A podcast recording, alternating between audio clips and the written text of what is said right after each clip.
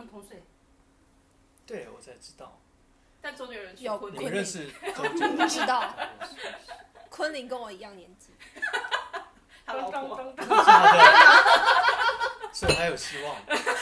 我的意思说那个，所以师大我没有出家，但开不完事。我是说跟像师大的学生这样互动，懂吗？就是是可以互动的。所以周杰伦跟昆凌也可以互动。你们听我讲话可以吗？我们你自己挖的。反正今天的都蛮清楚，那个坑已经挖了。是啊是啊。好。好。今天职业栏空白过来人说篇，职位栏后面要填写的职位是藏传佛教僧职人员堪布。那我们邀请来的来宾是堪布罗卓丹杰。Hello，你好。嗨，堪布。大家好。我是堪布丹杰，很高兴。真的吗？麻烦堪布就是可以帮我简述一下自己的学经历吗？嗯，我最主要是。藏传佛教的一位堪布。嗯，学习呢？学习，呃，以前在台湾学习小学、中学，然后到西藏去学藏文。嗯。到拉萨，然后，然后到尼泊尔，然后去尼泊尔之前还在台湾，呃，回来到，大家听过佛光山？有。一个一个地方去学习，对，然后后来就到尼泊尔。然后后代就这样，这些学习它都是就是有学历认证的吗？呃，基本上小学有，就真的小学、中学是有，然后，然后后来我为什么知道这个？然后那个佛学院的比较没有承认佛光山的，然后尼泊尔那边的话也是我后来才呃寺院特别去请他们就。是要到证明，然后是尼泊尔政府也承认。那我为什么知道？是因为我几年前去申请那个台大 EMBA，所以就要申请很多学历证明，嗯、所以那时候才才补上这些证明，才收了我可以去那个台大读那当时也是他们的，好像据说是第一个宗教这种叫什么升职人员。你说在那边就学吗？当堪布需要什么样的学习或是经历经验累积？呃对，堪布这个名词，它是一个西藏文，嗯、那它的意思其实相等同于现在有时候会说什么硕博士这样的一个一个对等的学历。那它的意思最主要是你接受过完整的西藏佛教的它的整个佛学院的呃修持。那嗯，不然听过有没有四大教派？有不同教派它有不同的佛学院的制度，所以有的是五年，有的最长的有到十五年。对那像我们学校是那时候是六年，嗯，那我算是就是完成了这个学位。那但我比较特别，因为我是华人嘛。那在尼泊尔那个地方读完，那后来因为我会藏文、中文，我就跟随仁波切去翻译到世界各地。哦。所以不然传统的你要当堪布的话，你毕业完之后你还要当老师，然后当老师好像要当好多年。在哪里当老师？就在那个学校。有点像神神学院一样的这个地方，你要继续去教书。嗯，那我就跳过了那个，因为我就当翻译这样子。哦，这样你有考台湾的职考吗？高中？没有，没有。所以，所以我就是等于说国中，台湾我就只有国中的学历，然后有那个佛学院的学历，然后就是到了，然后就是尼泊尔的那个学校，就我们的佛学院，那它也算是尼泊尔政府有承承认的。算是高大学吧，这样子。嗯，所以就就台湾就承认就可以申请。但那个读那个佛学院前面要有什么，比如说相关经验跟累积吗？嗯，还是你只要想读就可以去读？可以啊，你要报名表我可以给你，你填一天我可以接。下报，这这是国中同学在大家准备考试的时候，你就都不用准备。对，你没有感受过读书压力。是吗？呃，我逃避掉。所以你是不喜欢吗？那时候？对，我那时候是不喜欢。那就因为我上面有哥哥姐姐，三个哥哥一个姐姐，然后我的个性比较比较奇怪，比较叛逆，那就没有很想要走这条这个升学的路。然后那时候因为从小也听说知道尼泊尔、印度，尤其西藏啊这边的那个整个的风光，很多都很吸引我。所以我就想要说走不一样的路，那当然家里也有支持，就父母亲也支持，就觉得说你可以去试试看，嗯，反正家里其他都已经够优秀了，不差你一个。这这是我自己家的。那其实我父母亲，因为最近才跟他们聊，他们他们自己的他们的父母亲对他们也是其实没有太大的要求，嗯，就是你自己想要读读什么科系，或者你想要怎么走，你喜欢的路就去走这样。那只不过我那条路当时是真的非常的奇怪，因为没有人，就完全是反其道而行这样子。那读佛学院需要缴学费吗？诶，不用哎。哦，好省啊！报名表给你，可以来。那里面上课会有上国文、中文、英文这种东西吗？呃，没有，没有，就全部就是佛教的，呃，佛教的经典。那最低的年纪是什么年纪？因为你要看得懂字。对，我的同学大概都是十八、十九岁。哦我去的时候是十九岁。哪里人比较多？雪巴人，还有不丹人，反正都是喜马拉雅地区的民族非常的多。就我一个台湾去的，对，当时没有。然后有时候会看到一些背包客，终于看到一个种像好像国外来的，像台湾的，一问是，不然就日本人，不然就韩国人。所以真正那个时候台湾人要去那边的不很少。在佛学院读书的时候就知道，就是你想要往堪布这个方向。走了吗？其实没有，嗯，我现在也在回想，我那个时候其实并没有很清楚我到底要干什么。嗯、就是你可以说人生的目标，你说就算是很清楚是一个学佛的单位，但其实我不太懂学佛是什么，它到底它未来可以有多大的利益跟影响？那当然生计上我也没有特别去想过这件事。那但是我很清楚有一个目标，就是说，呃，我不要走。我哥哥姐姐的路，不要走他们一般的那种升学的路。那这是我很清楚，因为我觉得我从他们的身上看到蛮多，就是现在回想，我就觉得并没有真的很开心。他们学到的东西，是不是真的他们想学的？那个是我很清楚，所以等于是说我带着很强烈的这个心去到尼泊尔，但我一直在摸索，然后，然后慢慢比较清楚说，原来这个目标目的到底是干什么？嗯，可是那时候如果你不要就是。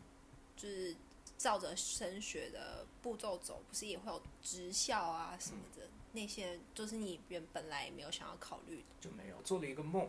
我小时候，我梦过一个梦，说我是在一个这个草原上，然后就穿着类似藏传的这种西藏喇嘛，跟着这种红色衣服走在草原上。嗯、通常小孩子不太会做那种梦嘛，大概是小学。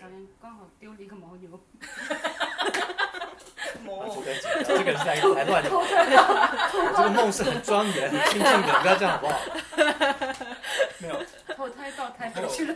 然后反正就就梦到我在那个草原上，我不是在那边乱走，我在找老师，我在找一个我我觉得我在找一个人，他可以带领我我人生方向之类的。那时候你已经有接触，就是其实没有，家里那时候还没有接触到西藏这一块，所以我不知道为什么会梦到这个。然后我我也讲不清楚那个叫。叫什么？所以我梦醒来之后，我就去跟我爸妈说，我梦到我梦到我是喇喇叭，喇叭，然后那个不是很讲的很清楚。我我爸妈说什么是喇叭？你梦也是喇叭？那我说我是喇嘛这样子。哦。然后他们说哦这样子，可能也是一个因缘。还要选择自己要走什么取向嘛？就是你要成为看部，你要成为什么？你要成为讲师，这是你要就是教没有学生自己选择。没有，我那时候很奇怪，因为。呃，同学不晓得是因为他们都是尼泊尔来山区来，所以他们好像逻辑没有那么快速。就是从小我们至少是学数学，是学这个头脑，就逻辑变得还不。我发觉反正我学习就比同学学得快，就是变经啊，很多这些都很快就学会。然后，嗯，你没有从学校过吗？没有，我听说，不学长是学长，那不是重点。对，我要说的就是还要排名次哦。当然呢，都不听我讲话。等一下，我讲的重点，我讲重点是刚刚提到名次，就是因为我会带着一个好像我比别人厉害，然后我我有些基础比别人好，我然后名次也考得好，但是我不开心在那边，就我完全用读现代学校的方式去读佛学的这些东西，我觉得他后来就让我很挣扎，就所以呃，总之我那时候没有想说未来要干嘛，但是我就一直想要跟随我的老师，但他我的老师不是佛学院的老师，是那个叫创古人不切。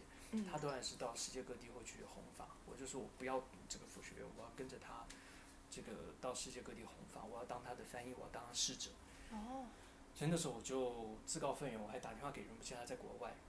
那当然，他们老我的教我的老师也觉得很奇怪，你为什么要不好好读你书？对你越级，你跑去要跟创古人，他也鼓励我，他说如果你要去跟随，因为那个也是他的老师，就带我的这位堪布老师，也是创古人界的他的老师，他说当然你要跟他很好，那我就打电话去，我就记得创古人界那边侍者还是谁就问我说，那你会什么？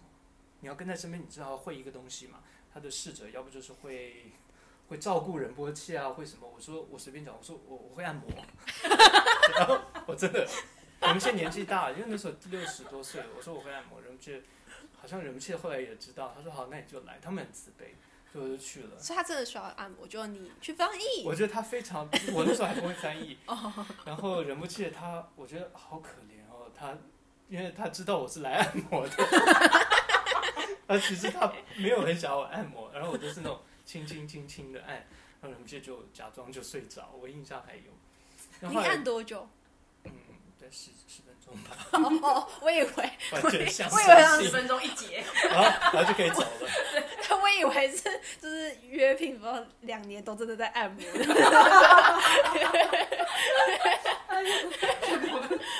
我又认真了，哦哟，发现你不会按摩后。就找事情给你做了。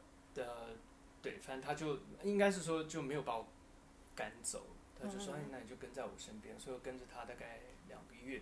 当时创古仁波切就是在西方去推广这些禅修啊、教育的，所以跟在跟在他身边就呃学到一些东西。嗯，就看他怎么教学啊，怎么带弟子。那我觉得这是现在比较难看到的，因为大部分现在的老师年纪都很轻。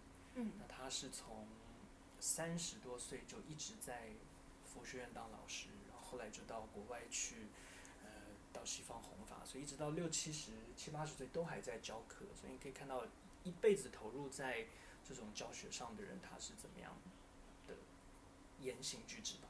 嗯，那那是当年，就是说还会佛教，我觉得就你会问到什么信仰嘛？那现在来讲，好像就更多年轻人来讲，他接触到，因为佛教他已经。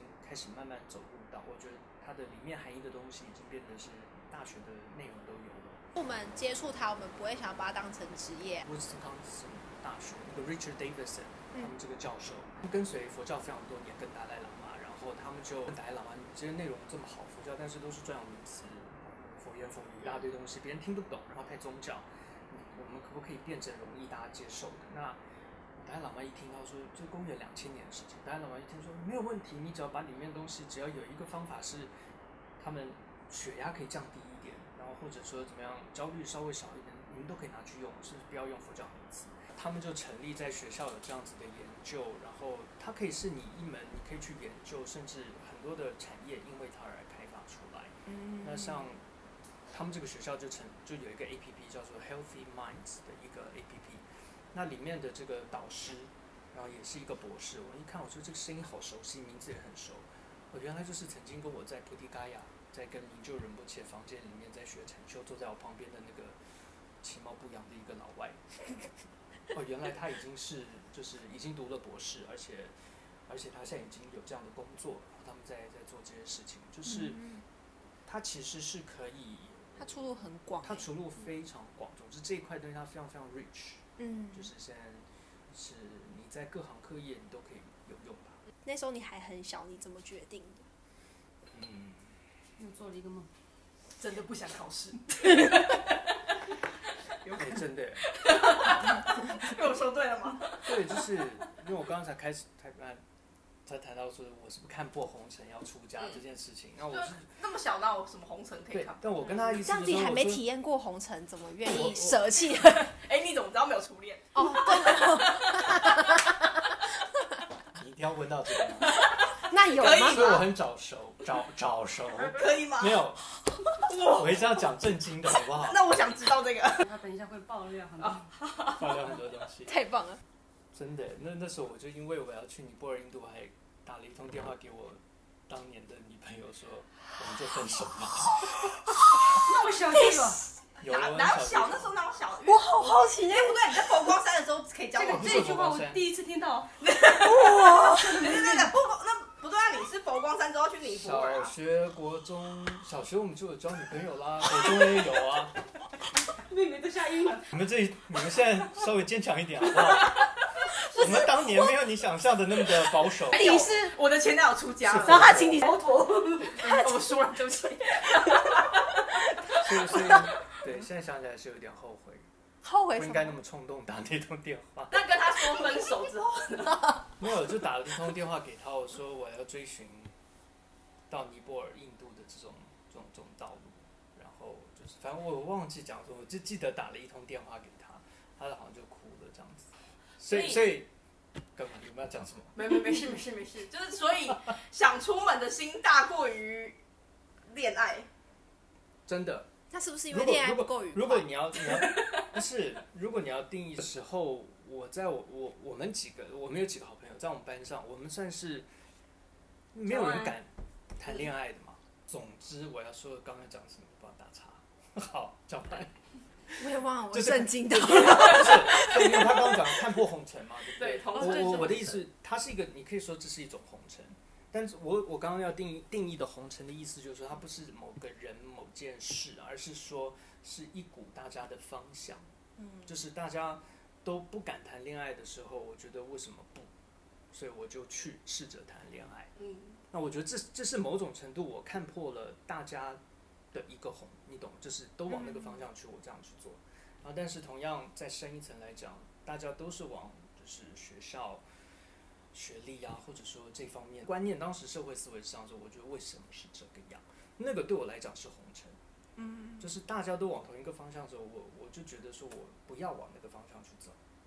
所以你刚问我说，我是不是很清楚我目的？我要到尼泊尔去？我不是，但是我很清楚目的是我不要跟大家一样的那个红尘去走，但我也不知道我现在走这个方向对还是不对。当时，但是我很坚定不要往那个方向走，但是我内心就是射手座。那只是蛮叛逆的，欸，我们三个都射手座。对啊，啊，我们三个太好了，很难得优秀的射手座。那你现在看回过去看，对啊，回过去看你哥哥姐姐都是哈佛理工，你是一个又没学历的人，你会后悔吗？曾经有一阵子我会怀疑，就是说就是糟糕，我好像大家往你九十九个人都往那个方向走，大概应该比较对吧？你懂吗？就是你这个一不见得是对的，但是。中间我的确有在十年会有这样想，包括我的同学、初恋等等这些朋友、好朋友，那他们都结婚生子，对，结婚生子，然后他们也都功成名就不少。嗯，那其实感觉都好像幸福美满，你懂，就是那个表象社会要看到的要是这个东西。但是慢慢其实你再给自己一点时间，嗯，但是说实在那段时间，这样算算也有十年哦，你内心就开始，因为你会回来的嘛，你刚出去的时候很开心，蜜月期。你到了一个尼泊尔、印度、西藏，是一个你没有无法对比的一个地方。嗯，那里是不会你的语言，没有你习惯的思维，所以你很自然投入一个新的环境。但是那是个蜜月期，但真正的现实是你回来之后，你看到你曾经选择放弃的那条路的很多人走得很好，或者说他好表面上好像很好，但他每个人都不同。我也不能这样一概而论说他们就很怎么样，他们也很辛苦。外面整个周期来看，你好像是继续在同一条线上，对。但是你自己的心情的起伏是有时候超越这条线，有时候甚至掉到这条线的下面去。就出家这条路，就是你每一个工作，我觉得你都会有一些道德底线。嗯，就你在你那个行业里面，我觉得你都会有一些东西是善恶的标准。嗯。那。当然，在你学习过程中，你经历过程中，你有的时候是不小心会踩线，你有时候不小心会怎么样。但是最终，最终你会发现，说你要长久走下去，你还是得在这个，嗯，怎么讲，这个规框框架内，这个框架内，你你必须遵守一段时间，你必须要去熟悉它，认识它，然后它会帮助你很好的成长。嗯，可是如果说坎布之前是这么反骨的，那他去一个这么有规矩的地方。其实会很痛苦。规矩没差，谁跟你定的规矩有差？是就是他喜欢的规矩。是我喜欢的人给我的规矩，我 OK。你必须有这么一位贵人，在你的生命当中，他会成为你生命中的一个典范。今天就是好像这是一个，也不是规矩能够约束约束你了，是你心中的那个典范的那个人。但那个人很好玩，创国人却不是他永远心目中他就是我这样了不起的。没有，我曾经。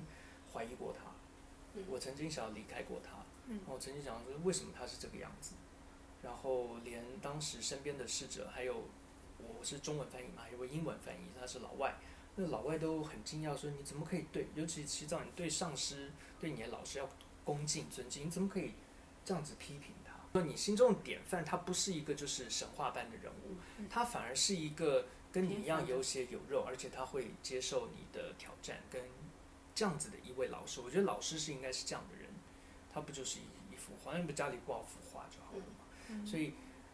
这样子的人，他会帮助你在这十年当中的成长，然后你在十年之后，我觉得我心目中现在你在遇到任何问题，你就会浮现他的样子。那那个样子，我觉得才比较真实。一个好的老师，他会带，他会告诉你为什么，嗯，就是呃，他背后的目的跟动机到底是为什么，他会讲得很清楚，他才会真的说服到你。然后通常那样子，他是不带自我跟自私私利的这种东西，他才说服得了我。我是这样一个人。如果你这样所有做的事情，老板全部是为你自己个人，我才不要跟你这种人。就白话是这样，我觉得各行各业应该都是这样子。那不要说佛教，你不要把佛教就想成寺院都很了不起。很多有的主持者，他也是自我很强的，他只是为了自己的私愿、自己的名声，历史上都有。去翻文献都有这样记载，所以他不是什么单位的问题，而是你要成为一个好的老板，成为一个好的老师，或者你要成为一个好的跟随者，你要看的应该是这一个。